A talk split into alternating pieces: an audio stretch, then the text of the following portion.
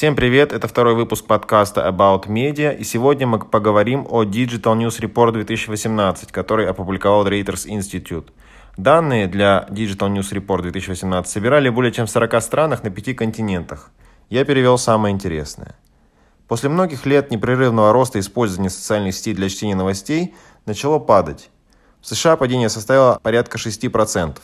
Прежде всего, это падение связано с снижением чтения публикаций обмен новостями Facebook. В то же время наблюдается рост использования для обмена новостями мессенджеров. В Малайзии и Бразилии для этих целей WhatsApp использует около половины опрошенных пользователей. В Испании и Турции таких примерно треть. Средний уровень доверия к новостям в целом остается стабильным – 44%. При этом чуть больше половины пользователей – 51% доверяют СМИ, которые читают достаточно часто. Новости из поисковых систем пользуются доверием около трети опрошенных – 34%. А новостям из социальных сетей доверяет менее четверти – 23%. Более половины пользователей – 54% беспокоит проблемы фейковых новостей. Выше всего этот показатель в странах, где политическая поляризация сочетается с манипулированием через социальные медиа. В Бразилии Бразилии 85%, в Испании 69% и в США 64%. Там, где политика не связана с фейковыми новостями, этот показатель значительно ниже. В Германии 37% и Нидерландах 30%. Ответственность за борьбу с фейковыми новостями должны нести издатели. Так считает 75% опрошенных. И платформы 71%. Поскольку ключевым источником предвзятых или неточных новостей являются СМИ, а не сами пользователи. В обществе существует запрос на вмешательство государства в проблему борьбы с fake news. Особенно в Европе, так считают 60%, и Азии 63%.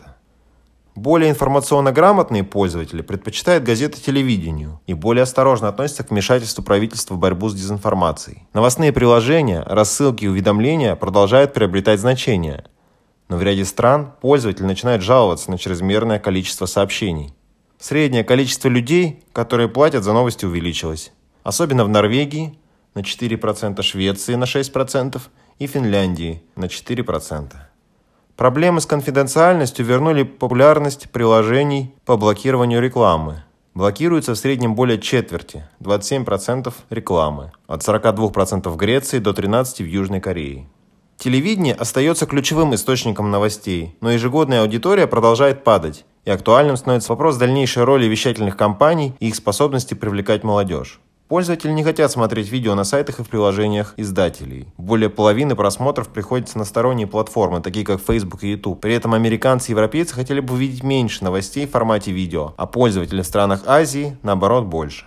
Подкасты набирают популярность благодаря хорошему контенту и простоте распространения. В США 33%, они вдвое популярнее, чем в Великобритании 18%. При этом молодежь более склонна слушать подкасты, чем разговорные радиостанции. И последний факт из исследования про цифровые помощники – такие как Amazon Echo и Google Home. Они продолжают быстро наращивать аудиторию. В США, Германии и Великобритании их аудитория увеличилась более чем в два раза. Причем около половины владельцев используют их для получения новостей и другой информации.